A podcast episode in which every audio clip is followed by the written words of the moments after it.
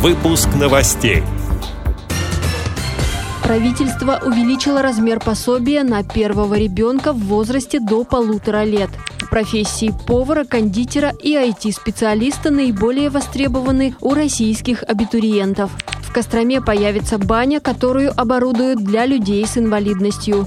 Стартовал прием заявок на конкурс проектов по развитию любительского спорта и физической культуры.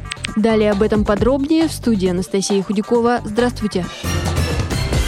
Размер пособия по уходу за первым ребенком в возрасте до полутора лет с 1 июня увеличен и составляет 6752 рубля. Кроме того, правительство увеличило максимальный размер пособия по безработице. Граждане, которые уволены и признаны безработными с 1 марта, получат выплату за апрель-июнь. Об этом заявил премьер-министр Михаил Мишустин. Потерявшим работу родителям также установлены дополнительные выплаты на несовершеннолетних детей. Регионам на эти цели выделят более 56 миллиардов рублей.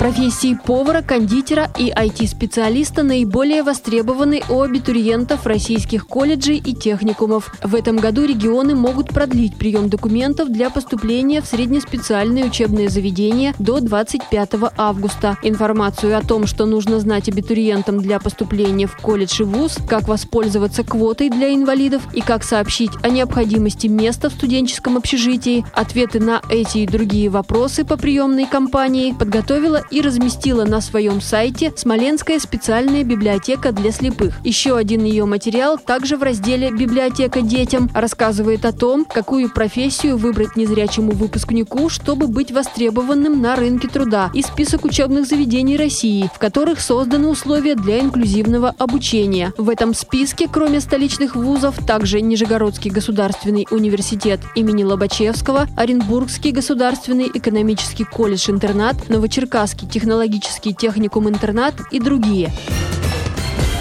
Костроме появится баня, которую обустроят для людей с инвалидностью. В ней будет оборудованный вход, специальные раздевалки и другие условия. Как сообщает портал ГТРК Кострома, сейчас эта баня на реконструкции. Ее хотели полностью закрыть из-за аварийного состояния. Но после многочисленных обращений жителей городские власти нашли другой вариант. В баню решило вложиться частное предприятие. Также два раза в неделю мыться там можно будет по льготному тарифу, установленному городской администрацией.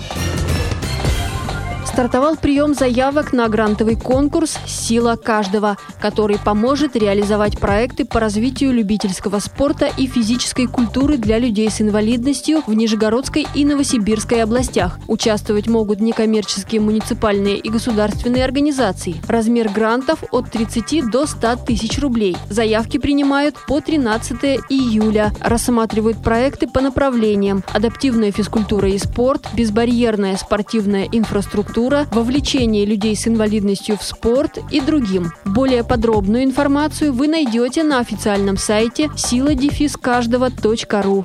Эти и другие новости вы можете найти на сайте Радио ВОЗ. Мы будем рады рассказать о событиях в вашем регионе. Пишите нам по адресу новости собака ру. Всего доброго и до встречи!